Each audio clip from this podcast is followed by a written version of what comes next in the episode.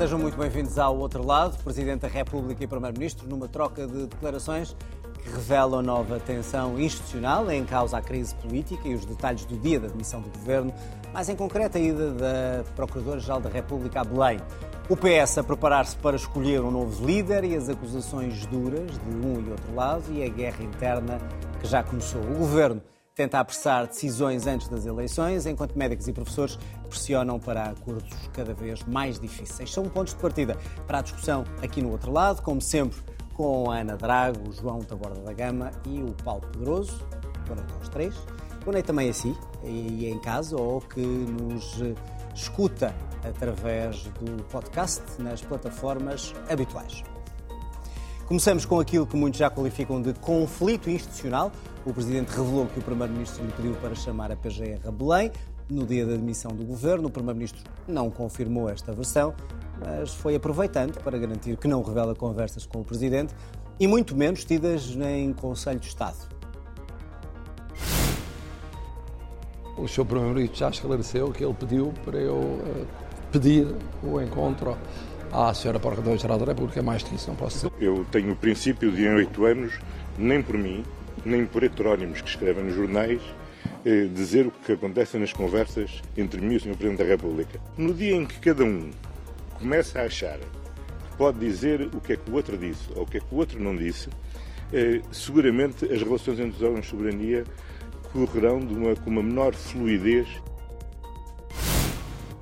apenas algumas declarações do que se disse e do que se vai intuir a partir destas declarações e silêncios e insinuações. João, uh, quem é que viola aqui, se é que alguém violou, a, a confiança institucional?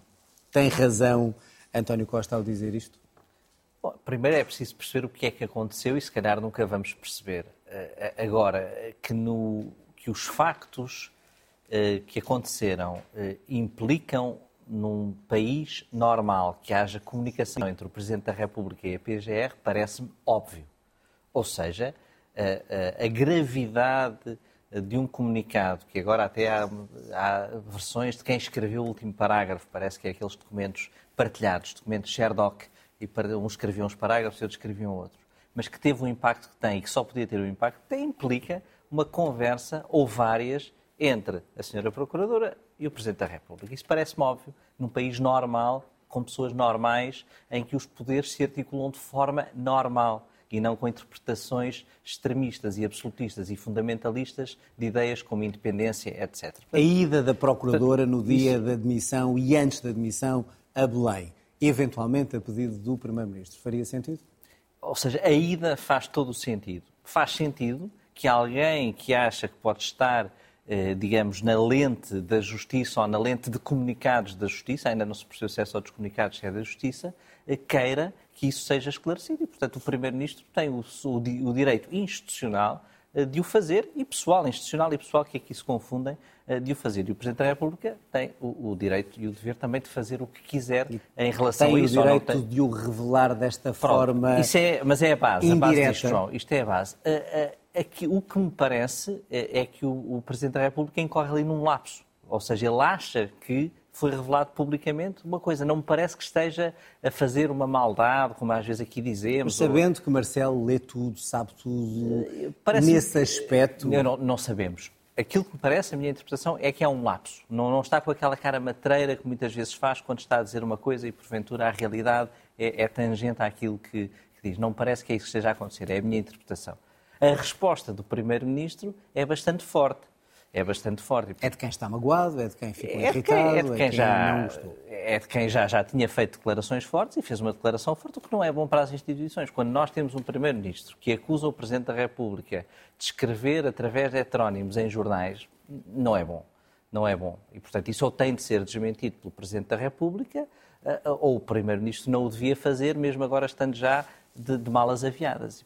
Parece-me parece mal. E foi, era um episódio uh, escusado, então, sendo que é, que é uma matéria uh, bastante grave. Por causa, ou melhor, dessa interpretação quer dizer que há um lapso do Presidente... Parece-me. E há uma acusação infundada do Primeiro-Ministro. Eu não sei se é infundada ou não, ela tem de ser esclarecida. No sentido há, é uma acusação um grave e forte. Há uma acusação grave e forte. E qual é o objetivo? O que me parece... Qual será o objetivo se não é assim tão grave é voltar, a situação. É, é o Primeiro-Ministro voltar à atuada que já tinha tido, dizer que o Presidente da República põe notícias nos jornais ou que manda falar com conselheiros do Estado sobre o que se passa dentro do Conselho de Estado, como já tinha sido insinuado na, na anterior crise.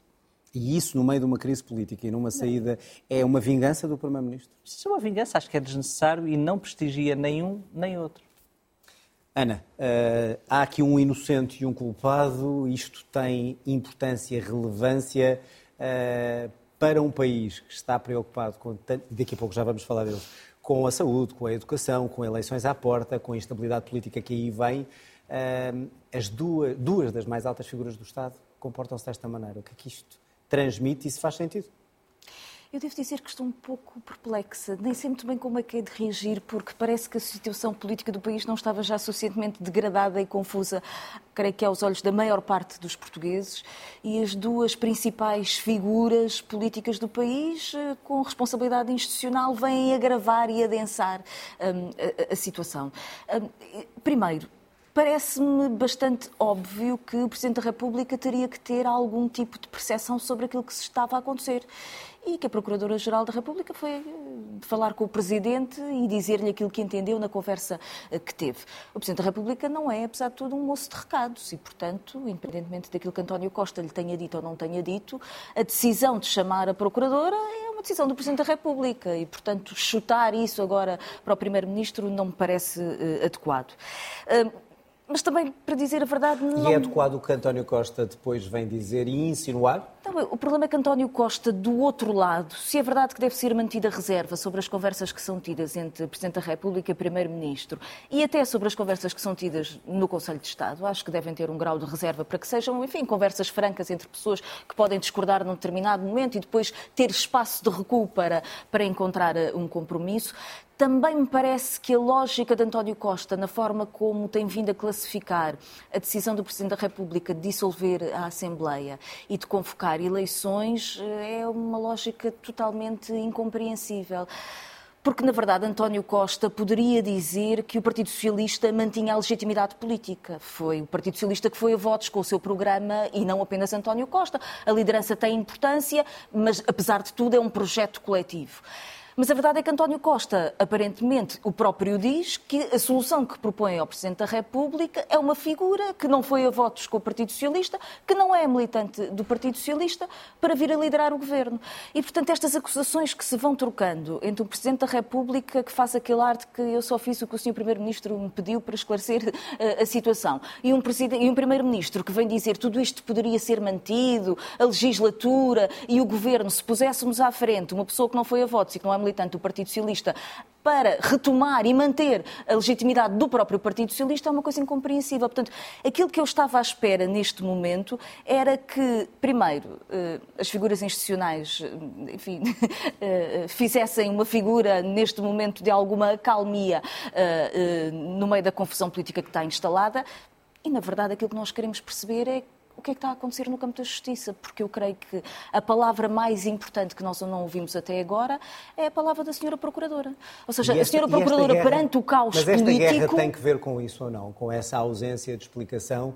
Ou uh, deveriam estas duas figuras de Estado falar entre elas e tentar acalmar o país é o e clarificar dizer, o país. Nós não podemos ter uh, sucessivamente nos jornais uh, partes do processo ou jornalistas que leem partes do processo e que nos vêm dizer como é que supostamente interpretaram, mais um conjunto de notícias em que aparentemente os indícios do Ministério Público estavam, enfim, tinham sucessivos erros que nós vamos conhecendo, dois em dois dias aparece um novo erro, aparentemente nos indícios que o Ministério Público tinha, a decisão que foi tomada pelo juiz de instrução, e há uma perplexidade. A perplexidade maior, creio eu, é como é que perante as fragilidades que nós vamos identificando com a informação parcial que temos, tivemos um segundo comunicado da Procuradoria-Geral da República dizendo que, enfim... Já vamos, que já vamos olhar para o, para o processo. Mas é, é que é uma questão, questão é, importante. É para perceber eh, para que é que serve isto e porque é que isto acontece para nada. É lamentável aquilo que tem vindo a acontecer entre o Primeiro-Ministro e o Presidente da República, absolutamente lamentável. Como é lamentável o silêncio da Senhora Procuradora. Paulo, a mesma pergunta, mas se calhar nesta perspectiva. Uh, foi um lapso do Presidente dizer aquilo ou não? Ou há aqui uma segunda intenção? E o Primeiro-Ministro uh, tem razão para ficar tão uh, irritado fazendo insinuações que o Presidente escreve nos jornais? Pode ter sido um lapso, mas eu começava pela primeira pergunta. É que é uma informação que não era urgente e, porventura, não era sequer relevante, porque se o Presidente da República recebe a Procuradora-Geral da República, seja, é esse pedido, é o facto. É pedido de alguém ou o facto Como, de ela não, ter ido? O, o Presidente da República recebe a Procuradora-Geral da República a seu pedido. Ou seja, ele é que toma essa decisão. Com quem é que falou antes? Se com António Costa, se com uh, a família, se com 50 pessoas? Isso é irrelevante, quer dizer, pode ser relevante para um dia fazermos a história e percebermos as razões da tomada da decisão. Portanto, eu começo por este ponto, que é eu, eu, acredito que seja um lapso se não houver a intencionalidade, de algum modo, sacudir a água do capote de ter uh, conversado com a Procuradora-Geral da República. E aí eu penso que há um ponto que eu, que eu repegava no que, disse, no que disse o João, que é o que é normal é que, perante uh, aquilo tudo que estava a acontecer naquele dia, o Primeiro-Ministro falasse com o Presidente da República, o Presidente da República falasse com a Procuradora-Geral da República e mais, e a Procuradora-Geral da República falasse connosco.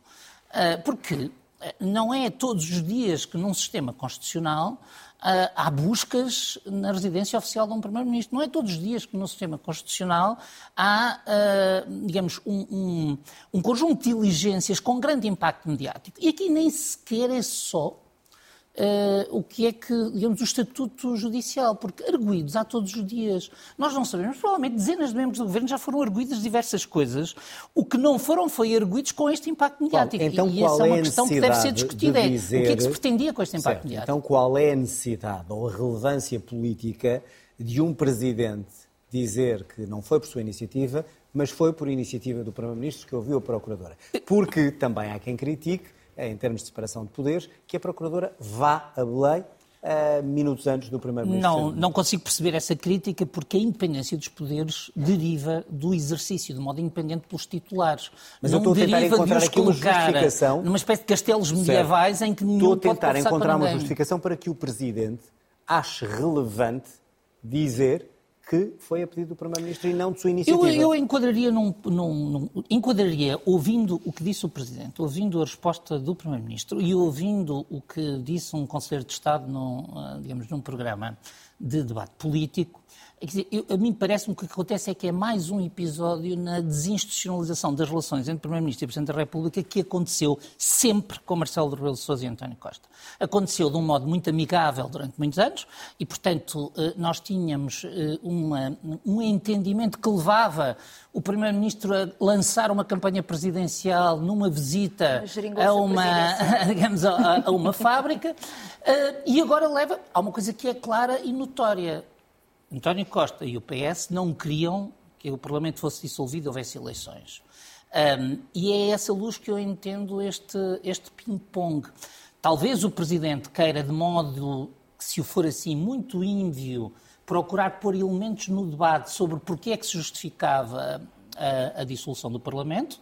Uh, e o PS, de algum modo, está magoado com o Presidente da República, está magoado com a sua decisão pessoal. Se não, se não estivessem marcadas eleições, isto não aconteceria, pergunto eu. Ou seja, eh, António Costa já não tem nada a perder nesta altura?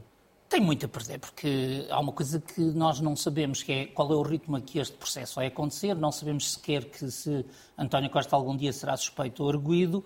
Uh, não sabemos se, se isto é arquivado no Supremo amanhã ou daqui a 10 anos, ou digamos o que é que vai acontecer. Portanto, há, há um conjunto de incertezas. Ninguém pode hoje dizer o que é que vai acontecer a António Costa e uh, o mesmo aos suspeitos do processo, uh, digamos, neste, neste tempo que aí vem. O que nós podemos dizer é que eh, oxalá não se perca eh, esta oportunidade para refletir sobre a Procuradoria-Geral da República. Porque, de algum modo, se calhar só chegámos aqui porque nos últimos 20 anos houve uma inibição na sociedade portuguesa de assumir o seguinte princípio os poderes são autónomos, mas não há poderes absolutos que possam ser exercidos acriticamente. Hoje saiu no público um artigo de uma Procuradora-Geral adjunta. Que também falou clara, com a RTP e até foi mais longe. Mas muito críticas. clara no que, no que disse e, e no telejornal, eh, digamos, veio essa, veio essa, essa referência. Já vamos olhar para, até para isso, para, para a questão da, da Procuradoria-Geral da República e, e, e até perceber porque há também a tese de que há aqui uma guerra política dentro da justiça, já lá vamos. Só queria antes, para não, para não deixar passar isto, até que ponto é que a entrevista que Santos Silva deu aqui na RTP, precisamente nesta mesa, uh, condicionou a justiça? Ou seja, era uma forma de condicionar a justiça ao exigir um prazo para uma decisão antes das eleições, uh, respostas, justificações. Era uma forma, como muitos viram, de condicionar, de dizer que a justiça está politizada? Eu penso que não e acho que essas afirmações de condicionamento da justiça são sempre é, é, são sempre um ataque é, a quem prefere declarações, mas acabam por ser um ataque à justiça porque a mostram condicionável por declarações e, portanto, são Exatamente. sempre declarações que, que eu não compreendo. O Presidente da Assembleia da República fazer aquelas declarações acho não que o Presidente importa. da Assembleia da República pode fazer aquelas declarações, o Presidente da Assembleia da República é a segunda Exigir um prazo à Justiça. Mas exigir um prazo à Justiça é de elementar justiça tendo em conta o impacto das decisões. Acho que quem começa e, portanto, é lei. E, portanto, não me parece que, que seja nada, nada de estranho e não há nenhum condicionamento da justiça uh, por parte disto, nenhum uh, titular de um cargo no sistema de justiça digno do seu nome se sente ou não condicionado. Mas qualquer titular de um cargo no sistema de justiça que uh, reflita sobre aquilo que está a acontecer e sobre a necessidade de haver uma decisão rápida neste processo, chegará com certeza a uma decisão, uma, uma reflexão do bom senso e, portanto, é um contributo para a reflexão como há outros. E como é que se responde ou se olha para aqueles, alguns socialistas, que dizem que isto é um ataque da justiça político contra o PS? Faz sentido. Não temos prova, não temos prova sobre isso. É compreensível. A PGR foi nomeada por este governo. Que quem se sente, que quem se sente atacado eh, diga isso. Isso não é inédito em Portugal. Eh, agora, como o Paulo disse, acho que haver, eh, digamos, ciclicamente em Portugal a ideia, por uma parte da sociedade portuguesa e da sociedade política, que há uma guerra entre a justiça e o poder político deve obrigar a uma reflexão sobre isso. É uma é guerra pelo poder essa... político ou uma guerra partidária na justiça? Não sei se é partidária, há muitos partidos, muitas justiças, muito, muito grupos, muitos grupos, muitas pessoas. O que eu acho é que deve haver uma reflexão sobre a justiça, mas das poucas pessoas que têm feito uh, apelo a isso foi Rui Rio e nunca levou uh, a sua avante. E, portanto, é, é, difícil também compreender porquê. Agora, a justiça precisa em Portugal de, de debate. E um argumento que, que também se pode governo, colocar é até que a justiça toque à porta de determinado político, não se faz essa reflexão. Ou seja, este andamos governo, a dizer isso há muito este tempo. Este governo foi um dos campeões da ausência de reflexão sobre a justiça e, portanto, agora também está a aprovar o amargo de ausência de reflexão sobre a justiça, em parte. Ana, partilhas desta ideia, ou seja, de uma ausência deste governo para uma reforma da justiça e, nesta altura, a questionar que devemos refletir sobre a justiça. Já há muito tempo que devemos refletir e mudar coisas. Nós já tivemos aqui várias conversas sobre isso. Eu creio que um dos problemas centrais deste caso que estamos agora a analisar é que ele vem na sequência de um conjunto de processos que ou eh, que foram eh, processos eh, levantados a políticos em exercício, hum, ou que resultaram em absolvição, ou que se mantêm em investigação há anos consecutivos, ou outros já há acusações, mas não há nenhum resultado. E, portanto, nós sucessivamente vamos vendo hum, ações do Ministério Público que, na verdade, não mas nos pode, parecem justiça. Pode um governo, Qual pode é o um problema? governo que está há oito anos no poder dizer que uh, Mas o problema isto, é esse. Isto é um problema que já devia ter o sido problema batalhado. é que cada vez que um determinado político uh, profere uma afirmação uma reflexão sobre a questão da justiça, como agora aconteceu com Augusto Santos Silva, ele é automaticamente acusado de tentar exercer pressões e, no fundo, limitar a capacidade de investigação do Ministério Público sobre práticas supostamente suspeitas de políticos. E, portanto, aquilo que acontece é uma estratégia de intimidação de qualquer político. Qualquer político que diga é necessário que a autonomia do Ministério Público tenha também mecanismos de responsabilização, que haja uma hierarquia, que haja um conjunto de procedimentos que são avaliados pela estrutura. Hoje, de facto, o artigo da Procuradora diz isso, que é eh, a luta crescente pela autonomia do Procurador em si, que no fundo vai desestruturando o sistema de responsabilidades dentro do Ministério Público e, portanto, há um Ministério Público que há um Procurador que dispara em todas as direções sem que se consiga verdadeiramente perceber a adequação dos métodos e da investigação que está a ser feito. E eu acho que este discurso sucessivo que se tem agora sobre Augusto Santos Silva, que é a ideia de que sobre a justiça, na verdade, os políticos têm que ser eunucos, não se podem pronunciar. E quanto Porque cada outro, vez que se pronunciam, há um ataque discurso de que isto é uma perseguição do PS pela justiça? Eu acho que isso nós não podemos entrar. Quer dizer, se entramos mas na isso lógica. Também, mas isso também, como é que se. Pois, mas é que eu não desmonta, quero aumentar, aumentar a confusão e a lama em que já estamos mergulhados. Acho que enquanto não temos provas sobre isso, não vale a pena estar a especular. Só aumenta a confusão e acrescenta lama à lama. Eu acho que aquilo que nós temos que ter a percepção é a ação do Ministério Público teve um efeito político enorme, monumental. Não pode haver um poder judicial que deita abaixo um governo de maioria absoluta sem que haja indícios fortes. Ou seja, eu acho que o Ministério Público deve poder investigar, mas deve ter alguma cautela com aquilo que são as consequências dessa lógica de investigação. E, portanto, aquilo que se pede neste momento é, na verdade, que, que a justiça se salve a si própria. E isso só pode ser feito com explicações ao país. Ou seja, os cidadãos hoje merecem saber, antes do processo eleitoral, como é que este processo decorreu dentro da Procuradoria-Geral da República, qual é a força dos indícios e, e, e, o que é que vai acontecer com o processo de António Costa. Qual? Têm os políticos medo da justiça e por, e por isso não a têm afrontado ao longo destes anos todos para reformar, alterar, modificar aquilo que a maior parte considera estar errado? Não é uma questão de medo, até porque este edifício da justiça é, é co-construído pelos políticos. Nós, Mas por isso é que eu nós pergunto, estamos perante... Cada, agora vemos políticos, incluindo uh, os mais altos políticos desta nação, a queixarem-se de que o sistema não está bem. Oh. Então a pergunta é, porquê é que não foi mudado? Eu penso que uh, há aí dois diagnósticos diferentes. Eu creio que este governo uh, tinha o diagnóstico de que não havia um problema estrutural da justiça e foi isso que, de algum modo, o, o, o, João estava a, falar a propósito do Rui Rio, é, só, é, é, uma das explicações para que as propostas do Rui Rio nunca tenham tido nenhuma ressonância no PS, Mas nunca é tenham tido. a cabeça uma... na área. Não, não sei, porque é, é, eu acho que nós temos que olhar para este modelo e dizer assim, não é uma, não é uma originalidade nossa, uh, já funcionou bem em alguns países e já funcionou muito mal noutros países. E nós temos um, um modelo em que a independência está associada a uma enorme autonomia individual de cada procurador. Uh, em Itália, isto levou a um colapso do sistema e a coisas que hoje já conhecemos, que eram uh, aspirações políticas dos procuradores, que depois, aliás, vieram a, a, dar o salto para o sistema político. O mesmo aconteceu no Brasil. Brasil Há uma dimensão no Brasil que nós vemos, que é os procuradores que conduziram a acusação, quando perdem o processo judicialmente, transformam-se em políticos. Não sei se isso vai acontecer em Portugal, mas, mas minha, sei que mas isso tem uma é, consequência... É, têm um, legitimidade para estar tão indignados com o que está a acontecer, pessoas que teriam responsabilidade em ter mudado, na última década pelo menos, algumas coisas? A indignação é um direito. Como Obviamente. E, portanto, o direito não, mas... à indignação nós não podemos retirar. Podemos fazer uma crítica política de é isso que eu estou porque é que as, uh, não houve na agenda política portuguesa uma discussão séria sobre a justiça eh, apesar de, eh, eh, de indícios crescentes de falta de capacidade autocrítica do Ministério Público. e aí, a mim parece-me que menos importante, mais importante do que andar à procura dos culpados, dizer se foi A ou foi B, é dizer duas coisas. Uma, fazer justiça a Rui Rio. Rui Rio colocou a questão no debate e foi deixado a falar sozinho.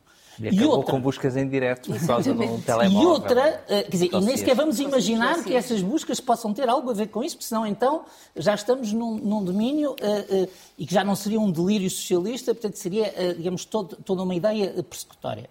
A segunda é de que, ao menos desta vez, não haja uh, a tentação de dizer está tudo bem. Portanto, não haja a tentação de dizer uh, uh, que não é preciso fazer nada. Ou seja, é preciso primeira... cair um Primeiro-Ministro para que essa reflexão eu, e mudança eu, seja eu diria feita. que só é preciso cair um Primeiro-Ministro, infelizmente. E, e, e, acho que estamos perante a mais grave crise do nosso sistema constitucional.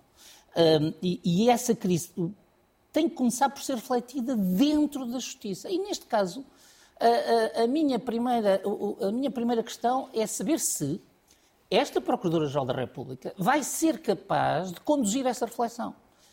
Os Procuradores-Gerais que a antecederam, nos momentos quentes, não foram capazes. Uns porque não quiseram, outros porque não chegaram a ter poder, outros porque se calhar não foram habilidosos. Esta própria Procuradora-Geral, quando chegou, teve um momento em que parecia que ia provocar uh, essa, essa reflexão. Mas aqui nem estamos só a falar da reflexão, estamos reflexão... a falar até de um processo não, em é que se clama por justificações é preciso, e que ela não fez. É preciso separar Ainda é mais básico coisas. que isso, não é? Primeiro, uh, os magistrados são independentes, mas não podem ser irresponsáveis. Ninguém pode ser irresponsável. Exatamente. Ninguém. E, portanto, eh, se eu estou a fazer coisas que têm consequências, eu tenho que ter em mim, no grupo com quem partilho as minhas responsabilidades e nas instituições, os contrapesos que nos permitam garantir de que se eu enlouquecer, o país não cai. Eh, e nós não temos essa garantia hoje na Justiça e essa garantia tem que ser construída. Bom, vamos ver como é que as próximas eleições vão abordar este tema. Será, obviamente, algo que não podem uh, fugir. O PS já começou na corrida para escolher o próximo uh, líder. Pedro Nuno Santos e José Luís Carneiro entraram em verdadeira guerra política, comparam-se e tentam ver quem tem, afinal, mais ministros, mais secretários de Estado, quem consegue combater ou ajudar a direita e mostram, no meio disto tudo, algumas contradições com alguns dos pontos que sempre defenderam de determinada maneira. Um deles será o senhor que segue António Costa. O meu adversário interno tem preferido dirigir-me ataques a mim, mais a mim do que à direita. Quero lamentar que uma das primeiras declarações do meu oponente interno tenha sido para defender que o Partido Socialista deva ser a muleta de um governo do PSD em caso de vitória do PSD. Quero dizer sobre isso que nós estamos concentrados em, exclusivamente em derrotar a direita, em derrotar o PSD e é nesse cenário que nós trabalhamos. Connosco, o Partido Socialista não vai ser suporte, não vai ser muleta eh, de ninguém. Sabe que eu comecei a minha vida política muito jovem ainda, há muito tempo atrás, por ganhar precisamente uma Câmara ao PSD. Eh, derrotei o PSD, derrotei na altura o CDS e tornei-me um dos mais jovens presidentes de Câmara do país. Portanto, não aceito lições de como se deve combater a direita. As contas certas não são um património dos últimos dois anos, nem uma característica dos últimos dois anos do Partido Socialista. Não são sequer o património de um ministro. O meu adversário interno tem o apoio de um ministro, eu tenho o apoio de seis ministros. Eu tenho o apoio de mais do que dois terços da bancada parlamentar do Partido Socialista e da esmagadora maioria das federações do PS. E, portanto, a questão que, que, que eu coloco é quem é que é o herdeiro do quê? É preciso haver muita tranquilidade numa campanha eleitoral. Quer dizer que o movimento, o movimento é mesmo um movimento que está em grande crescimento. Espero que isto não cause intranquilidade a ninguém, porque isto faz parte de um percurso natural para uma eleição interna. Aí estão algumas das declarações de ontem e só agora começou esta corrida, João. O que dizer sobre esta campanha eleitoral que ainda mal começou e eu tenho mais do que tu, eu fiz isto, eu fiz aquilo, ou seja, não se está a discutir ideias, está-se a discutir métodos e apoios. É um pouco uma campanha que está a começar com um travo de campanha da Associação Académica ou de Federação Académica, o que é um pouco triste para o país, sendo que é um partido que se, eh, digamos, está no governo e que se apresenta com aspirações de ganhar, mas esperemos que as ideias venham e que não apenas esta discussão de pequena política. Sempre um debate eterno dentro do Partido Socialista se o PS, para combater a direita, deve ter um líder mais à esquerda ou à direita. Isso, durante muito tempo, os líderes mais à esquerda fracassaram no combate à direita e os eleitorados sempre preferiu o contrário, até à, questão da geringonça. E, portanto, esse, esse perímetro mudou. Portanto, um líder do PS que queira combater a direita, eh, deste momento está mais bem posicionado se for um líder mais à esquerda e que tenha, digamos, os instrumentos para negociar uma boa geringonça de esquerda. Por essas razões e por outras, eh, parece-me que a vitória deste, deste, desta disputa interna do PS é, é óbvia e vai ser Pedro Nuno Santos. Quanto é que a outra facção consegue conquistar de votos que depois permite uma maior negociação nas listas para deputados e para o Parlamento Europeu? É aquilo que se está, digamos, aqui a medir, é o que me parece, sem desrespeito uh, para nenhum dos candidatos. Parece-me que estas declarações uh, não, não, não são melhor, o, país, uh, os simpatizantes esperarão por um debate de ideias um pouco mais, digamos, mais elaborado Bom, e mais e, sofisticado. E os eleitores, ou seja, quem vai escolher um novo governo, como é que olha para os sucessores de António Costa, numa altura em que o governo caiu e as primeiras as primeiras ideias que vê é são acusações como disseste académicas, ou seja, eu tenho mais do que tu, eh, é, eu fiz isto e tu não. Não, não, é, não, não, não dignifica não nenhum dos candidatos, não dignifica o PS e, portanto, não dignifica o, o país na disputa eleitoral que se, vem, que se vai vir a seguir. Uh, mas vai haver tempo, com certeza, para corrigirem o, o, tiro e para, digamos, trazerem ideias para o debate com os think tanks que têm por trás, com as pessoas que têm por trás. Tenho a certeza que vão uh, trazer boas ideias para a discussão. Isso parece-me aquilo relevante. A campanha começa mal. Outro facto relevante e interessante é que temos, eh, neste momento, como uma das pessoas com mais poder do país, que é Francisco Assis. Quando Francisco Assis empresta a sua credibilidade, a sua moderação, o seu bom senso a uma campanha mais extrema eh, dentro do Partido que Socialista. defendeu a geringonça, torna, que ele tão, tantas vezes ele criticou. Torna-se como um, quase, sem comparar as pessoas, mas apenas o poder, um Puigdemont do Partido Socialista. E vai ter um poder... Não, eu gosto muito de Francisco Assis, mas é só comparação pelos poucos aliados que tem dentro do, digamos, da facção de Pedro Nuno Santos, dá-lhe um poder desmesurado, quiçá, para as... E compreende-se esse apoio eh, e essa contradição? Compreende, é uma, são contradições necessárias Ou à na política de algo para uns e para outros. É à espera de algo no final do arco-íris, como tudo, se dizer? Tudo na política é uma relação de troca e, portanto, isso não nos, deve, não nos deve uma relação de troca de ideias, uma relação de troca de melhorar o país, uma relação de troca entre os lugares em que as pessoas podem fazer melhor aquilo em que acreditam. Isso não me, não, não me choca, há sempre uma relação de troca. Alguém apoia alguém com uma relação de troca, digamos, nem que seja intangível e imaterial e emocional. E, portanto, agora, qual, como é que esse poder vai vai ser usado, é, eu acho que é uma das coisas mais interessantes para acompanharmos a partir de agora. Ana, começar desta maneira, eh, que ideia é que dá do PS e de que forma é que atrai ou afasta eleitorado de esquerda do próprio PS? Por acaso eu acho que vocês estão distraídos. Estamos completamente. Pronto. Eu acho que nos dois, os dois candidatos. ilumina-nos. Os dois candidatos disseram à entrada das suas candidaturas aquele que é o debate fundamental do Partido Socialista. Ou seja, José Luís Carneiro demonstrou a sua disponibilidade para entrar num bloco central. Pedro Nuno Santos disse que está a lutar por uma vitória do Partido Socialista, que o Partido Socialista fica à frente. E quanto Ou eu seja, tenho no... mais um ministro do que tu e tens mais um secretário de Estado, mas isso, isso é, é um bom debate? E eu fui Presidente da Câmara, mas na verdade o debate fundamental é esse. Ou seja, qual não é... parece desta maneira. Não, eu acho que parece mesmo. Foi a primeira coisa que eles disseram nas suas candidaturas. E até na relação, enfim, de disputa um com Portanto, o outro. Portanto, isto é uma boa ideia da política... Mas qual é a ideia para o país? A ideia do próprio país é se o Partido Socialista está disponível se a ser. É não, não, não, não, não, não, não. É, se no fundo está disponível para apoiar o programa da direita, entrando dentro de um bloco central, partindo do princípio que o Partido Social Democrata fica à frente e que é necessário evitar um governo com o Chega, que é aliás uma ótima maneira de dar, enfim, um cheque em branco a quem vota no Chega, porque é preciso dizer a quem vai votar no Chega que se o Chega tiver uma grande eleição vai ter ministros e, portanto, vai fazer políticas. Mas isto é um que bom apelo perceber... ao voto à esquerda? É, é, o, é, o problema de eu acho de José Luís Carneiro é isso, é tornar o voto no Chega na direita, em vez do voto se concentrar no PSD, para impedir, na verdade, o, o Chega, o Chega de, de, de, entrar numa articulação com o Governo, diz não, não, não há qualquer receio, podemos colocar toda a raiva, toda a zanga, toda a situação com a degradação da situação política que temos em Portugal, podemos pôr o voto no Chega, porque, na verdade, o PSD vai ser amparado amparado pelo Ana, Partido mas que Socialista. ideia que dá do PS ouvir estes discursos? É uma ideia de ideias opostas e boas ou é Socialista... uma ideia de desunião e de desorientação? Não, eu acho que o Partido Socialista eh, tem diferentes sensibilidades. Eu não faço a é mínima ideia. Então. Não, eu, mas ela sempre existiu dentro do governo. Nós sentimos isso em diferentes momentos. Eu acho que é normal num partido grande. Acho que acontece no PSD. Ou seja, na altura do PSD, Rui Rio estava disponível para um bloco central. É, ou seja, é uma coisa que os partidos discutem e que diferentes candidatos têm leituras diferentes sobre qual deve ser a proposta a apresentar ao país. E acho que é sobre isso que tem acontecido o, o debate interno dentro do Partido Socialista. Portanto, já vimos qual é Não. o candidato favorito, o teu candidato acho, favorito. Acho que há.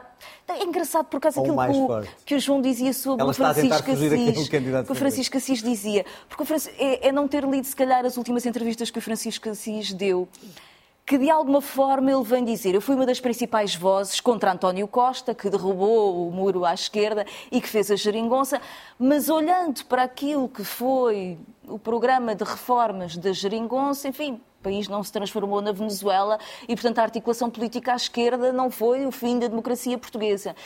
Eu acho que Pedro Nuno Santos representa essa memória de um período razoável da vida do país, de extensão política, de recuperação de rendimentos, de direitos, de crescimento da economia, que é a geringonça. Enquanto José Luís Carneiro não representa e acha que é preciso virar para a disponibilidade para uma conversa com o PSD. Eu acho esse debate importante. Obviamente que se me perguntarem o que é que eu acho, eu prefiro um Partido Socialista que mantenha a sua autonomia estratégica e que se vira à esquerda, mas isso, quer dizer, não estou aqui a enganar ninguém, sabem que é isso que eu acho. não, não enganas ninguém. Uh, Paulo, o PS uh, eh, deve mudar de rumo ou não? E até que ponto é que estamos perante dois candidatos em que um mostra um mudar de rumo mais à esquerda ou passar mais à esquerda, fazendo jus de alguma orientação dentro do PS, e outro que está a pensar mais naquilo que poderá eventualmente dar uma vitória. Mas é curioso que o João uh, comece com o mudar de rumo e a pergunta é, e mudaria de rumo se, se o quê? Se fosse contra a geringonça é que mudava de rumo, porque foi a liderança de António Costa que trouxe a geringonça. Uh, e, mas eu, que já passou, eu digo isto, muitos renegam, não, que outros digo, agora aceitam. Eu digo isto para, para, para chamar a atenção. Um, o PS é um partido que, na sua pluralidade, sempre teve o confronto entre duas visões sobre o seu lugar no sistema político. Que Normalmente, os líderes, uma vez eleitos, unificam essas duas visões nas fases em que se discute líder. Não é a primeira vez que essas duas visões se separam. Uh, e, e, nós podemos dizer que essas duas visões são o quê? O PS é um partido centro-esquerda equidistante entre o centro-direita e a esquerda radical, ou como lhe queiram chamar, ou o PS é o grande partido da esquerda, enraizado à esquerda e que uh, conversa privilegiadamente à sua esquerda. A estratégia de esquerda, chamemos-lhe assim, levou Jorge Sampaio à Câmara de Lisboa, levou António Costa a Primeiro-Ministro, mas a outra estratégia levou António Guterres a Primeiro-Ministro, levou José Sócrates a Primeiro-Ministro. Uh, portanto, não se pode sequer dizer que uma tem resultados e a outra não tem. E há uma característica que eu espero que o PS tenha, é que uma vez terminada a disputa, as duas visões tendem a, a conseguir convergir em torno de quem Isto é um bom ganhar. pronúncio, este tipo não, de, de campanha, argumentação não, a que campanha vimos está a aquecer, sem querer pôr em causa esta seleção, é um bocadinho a puxar pelo lado picaresco. Não, não foi, foi o que aconteceu este fim de semana. Não, não, isto aconteceu... E eles sabem que estão a falar com jornalistas. Não, não, não são jornalistas. Havia mais, eu, não eu disse, mais longe. Eu não disse que não é verdadeira, disse puxa pelo lado picaresco. Uh, e eles não entraram bem, uh, porque eu penso que José Luís Carneiro, aliás, hoje uma das suas apoiantes, Maria Luz Rosinha, já veio corrigir essa sua declaração, eh, porque José Luís Carneiro tenho dúvidas que quisesse entrar na campanha a dizer que ia viabilizar um governo do PSD. Uh, o que ele queria era fazer esta demarcação com o entusiasmo na geringonça.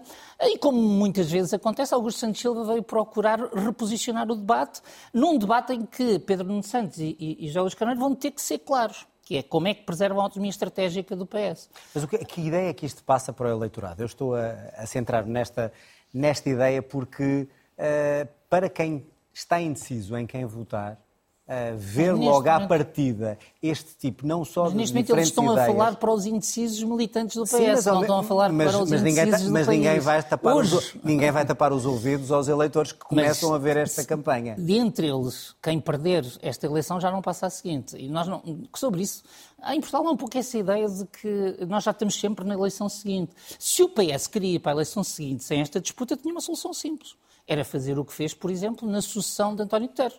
Era pergunto... ter procurado um acordo nas suas, nos seus grupos dirigentes para ter um só candidato. Não tendo um candidato, esta disputa é inevitável. E eu pergunto, o socialista Paulo Pedroso balança para que candidato? O, o Paulo Pedroso não é militante do PS, não, não é vota nestas eleições. Não, mas, é mas eu disse socialista. não, também não é simpatizante registado, que são os que votam. Portanto, eu não voto nestas, mas, uh, mas nestas eleições. Ou seja, então perguntando de outra maneira, qual é o o candidato que, o, que, será, que serve melhor ao PS?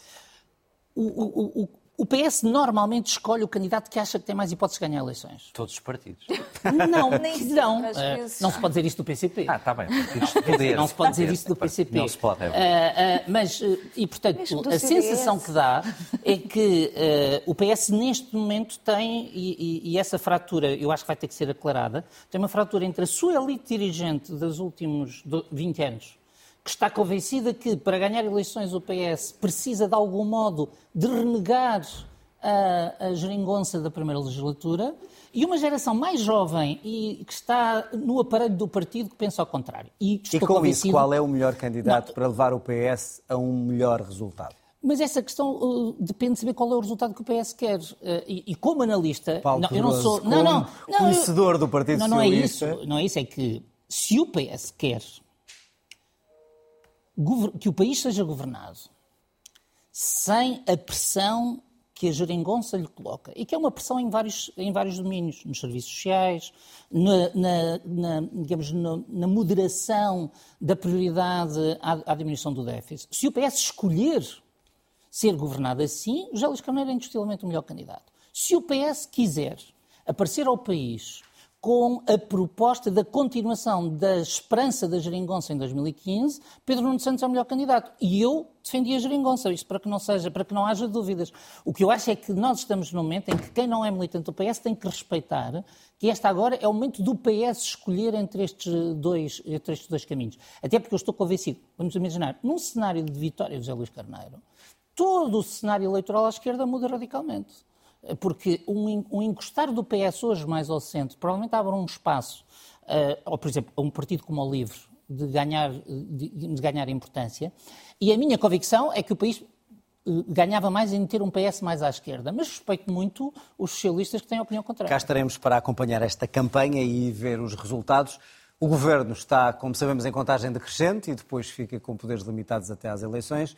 Nos últimos dias caiu, por exemplo, o imposto de circulação para automóveis mais antigos, aumentou também a pressão médicos, professores.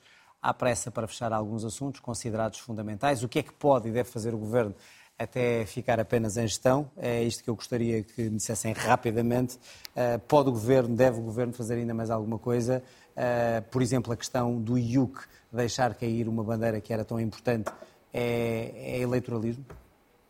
É, é eleitoralismo eh, descarado. E é eleitoralismo tão descarado eh, que o próprio líder parlamentar deu uma justificação que ficará nos anais das justificações políticas. Veio dizer que se deixou cair o IUC por ser uma medida que era para vários anos e, portanto, é melhor que seja o governo, ou o Parlamento, melhor dizendo, que resulte eh, das eleições de 10 de março, que decida, que decida sobre isso, o que é uma resposta extraordinária do ponto de vista da, digamos, da construção semântica, não da realidade substancial. E, e, portanto, o que quer dizer é a assunção de que, por causa das eleições, eh, vamos agora aqui tomar uma série de medidas novas, sobretudo aquelas eh, que possam Estão ter a ser tomadas, mais poderão impacto, ser tomadas, ou seja, médicos, impacto. Que, enfermeiros que estão hoje em greve, Eu acho que isso professores... vai, isso vai depender de uma, digamos, de uma de um nível eh, aceitável de falta de vergonha eh, do Partido Socialista nas negociações e de aproveitamento dessa fragilidade, de aproveitamento inteligente por parte dessas forças eh, sociais. E, portanto, desse equilíbrio vai resultar aquilo que me parece que o Partido Socialista, já tínhamos dito isto aqui antes da crise política, eh, se apercebeu é que vai ter de ceder nos médicos e, portanto, aí eh, com essa vontade prévia, com agora o eleitoralismo a pairar e com a maior força eh, dos médicos e compreensível em, muitos casos, sobretudo eh, em vários que já falámos aqui, mas também dos médicos mais jovens, vai levar claramente a, uma, a, uma, a maiores cedências. Em relação aos professores, não sei porque o, eu acho que o PS acha que não é eleitoralmente vantajoso ceder aos professores, já tinha dito isso antes, não me parece. Se ceder mais agora é mesmo uma falta de vergonha à procura do voto? Eu, eu, acho que a reviravolta no IUC, a reviravolta no IUC, em vez de dizer assim, olha, fizemos isto e pensámos que estava mal e, e, vamos deixar de fazer, eu acho que a medida era boa, portanto, eu defendia aqui, estou, estou a só Agora, uma precisão, não é o Governo que deixa cair o IUC, é o Grupo Parlamentar. É o Grupo Parlamentar, através de uma exatamente. proposta, e nós sabemos de onde vêm as propostas de alteração do orçamento apresentadas pelo partido que está no Governo, vêm sempre, vêm muito Mas, na verdade, governo. já era falado antes da crise política, ou seja, antes da crise política já tinha havido a ideia de que o, Ana, o Grupo Parlamentar do Partido Ceder é Socialista... eleitoralismo, é falta de vergonha ou...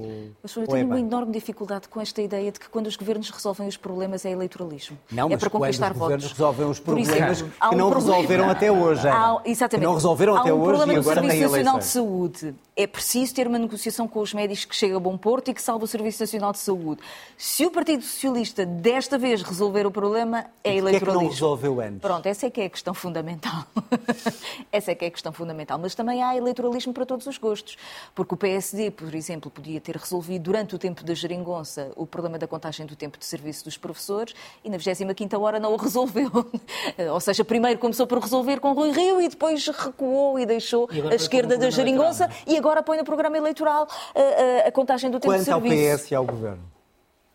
Eu acho que IUC, professores... sobre o IUC, claro, não vale a pena estar a comprar uma guerra, mas vamos ser sinceros e vamos ser um bocadinho racionais na discussão. O IUC não era uma medida assim absolutamente Mas então, extraordinária porque é que foi defendido com unhas e dentes Não, não foi defendido, foi atacado pela direita num Defendido orçamento que, na verdade, adotava aquilo que é a estratégia política de governação da direita, que era a ideia de que o problema dos rendimentos dos portugueses é um, rendimento é um problema de carga fiscal, o que não corresponde Ana, à verdade. Pergunta, porquê é que não, foi, porquê é que não caiu antes? Eu, eu, por acaso, eu, eu, eu recordo-me, eu posso trazer na, na, na próxima uh, programa jornais em que tinham surgido dirigentes do Partido Socialista, deputados, que tinham colocado a hipótese de apresentar uma proposta de alteração ao IUC antes da crise política. É verdade que agora deitam a toalha ao chão, exatamente porque de facto não vale é a muito pena. simples. Há ou não segunda aproveitamento questão, eleitoral? A segunda questão é a questão da saúde que é uh, o meu maior receio é, imaginemos, houve um momento em que as coisas ficaram relativamente confusas, porque na verdade houve estruturas sindicais que disseram não temos interlocutor a partir do momento em que há uma crise política e, portanto, parte das nossas formas de protesto caem até que haja um novo governo com legitimidade para resolver isto. Mas podia acontecer a situação em que, de facto, o governo do Partido Socialista estava perto de encontrar um acordo. E eu acho que ele é fundamental e estruturante para o Serviço Nacional de Saúde.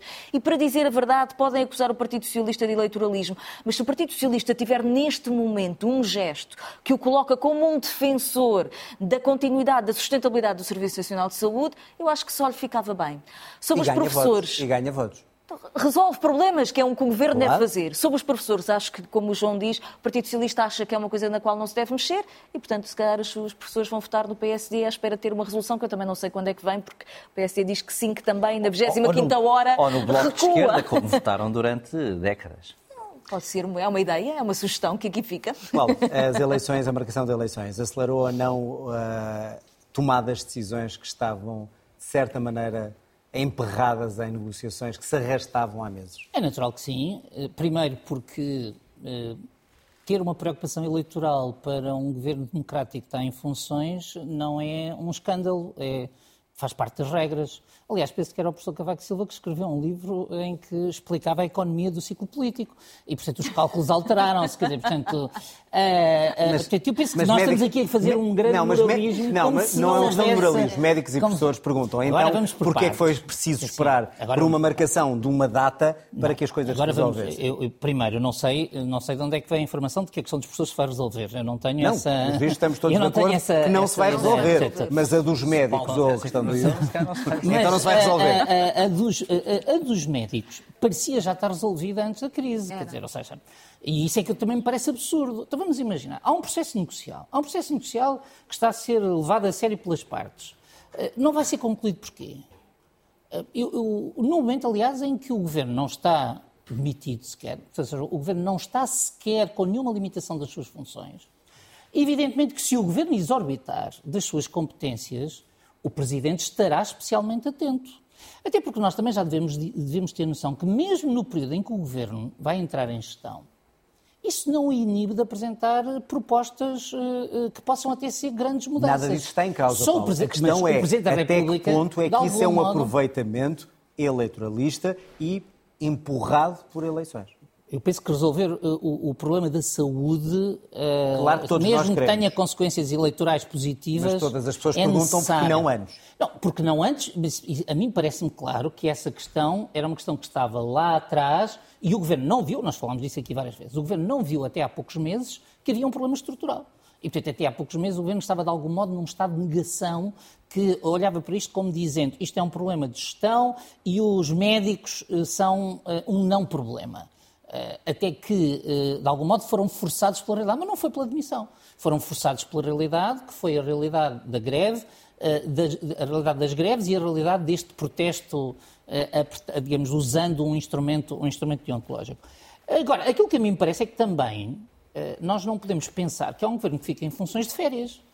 Então, agora, portanto, o, o, o, que vocês estão a pedir A questão é que não é de férias, Não, não, eu digo que- A questão não é de férias. Quieto durante... O decreto é aproveitar este tempo para fechar dossiês que não teria fechado antes. E eu acho que se o fizer faz muito bem. Se o fizer faz muito bem. Do ponto de vista das instituições, primeiro, o Governo deve fechar dossiês em respeito por hipotéticos resultados eleitorais em que, um, por exemplo, não há grande divergência entre as partes. Segundo, há necessidades urgentes. E terceiro, isso eh, sublinho, o Governo está sob um escrutínio especial do Presidente da República. E, portanto, um veto do Presidente da República, neste momento, ganha um outro significado. Eh, Portanto, não vamos pensar que há aqui um faroeste em que agora o Governo toma as medidas eleitorais que lhe apetecer sem nenhuma consequência. E já agora não se esqueçam, todas as medidas, incluindo o Orçamento de Estado, passam por Belém. Muito bem, vamos ver quais são os desenvolvimentos nos próximos dias. Queria também falar convosco sobre política internacional. Fica para a semana que já estamos com pouco tempo, mas uma ronda muito rápida. A Argentina, novo presidente que é admirador do Trump e é admirador de Bolsonaro. Isto significa que é o regresso do populismo ao poder? Rapidamente os três, têm um minuto cada um. É o regresso de um tipo de populismo, de um tipo de populismo que não é novo naquelas áreas geográficas, numa digamos, numa eleição surpreendente e que vamos ver o que é que, o que, é que vai dar. Está muito distante daquilo que são os nossos debates, mas o povo argentino eh, assim decidiu, com uma afluência massiva às urnas, com uma vitória quase também em Buenos Aires, que é, digamos, o costume destoar de alguns populismos. Eh, vamos ver, é daqueles casos que é perigoso se não resultar e é perigoso se resultar. Paulo, poderá ser uma forma de contágio para outros países? De algum modo já é o resultado de um contágio. É o contágio de Trump, é o contágio de Bolsonaro. Sim, mas quando Trump perde, uh... quando Bolsonaro perde, mas, sim, sim. E pensava-se que poderia estar afastado. o que é que vai acontecer a Milei nas, nas próximas eleições. Eu, eu, olho para isto como um sinal de que, que os democratas todos têm que ter consciência. Quando a democracia não entrega resultados, Exato. quando um país passa pelas crises pelas quais a Argentina tem passado ao longo dos anos, um dia Acontece. as pessoas cansam-se da democracia. E é isso que nós vemos refletido. Ana, é um povo cansado de falta de cumprimento de promessas? Houve uma frase, creio eu, de um politólogo brasileiro que apareceu num artigo do Ivan Nunes quando se estava a discutir a questão do Bolsonaro que me ficou na cabeça. Que eh, na altura ele classificava o voto em Bolsonaro e eu acho isto semelhante na Argentina. É uma espécie de movimento antissistémico daqueles que não acreditam que o sistema possa ser transformado. E, portanto, é a ideia do. E na Argentina todos... há boas razões para Exatamente. Nisso, a ideia do todos contra anos. todos. E, portanto, quem vem propor ideias de solidariedade, de um Estado protetor, de não sei o quê, na verdade é corrupto. E, portanto, nada vale. É destruir o Estado e é cada um por si. E é particularmente assustador. Obrigado aos três. Termina aqui o outro lado. Reveja o programa na RTP Play ou escuta o podcast nas plataformas habituais. Até lá, fique bem. Tenha uma boa semana.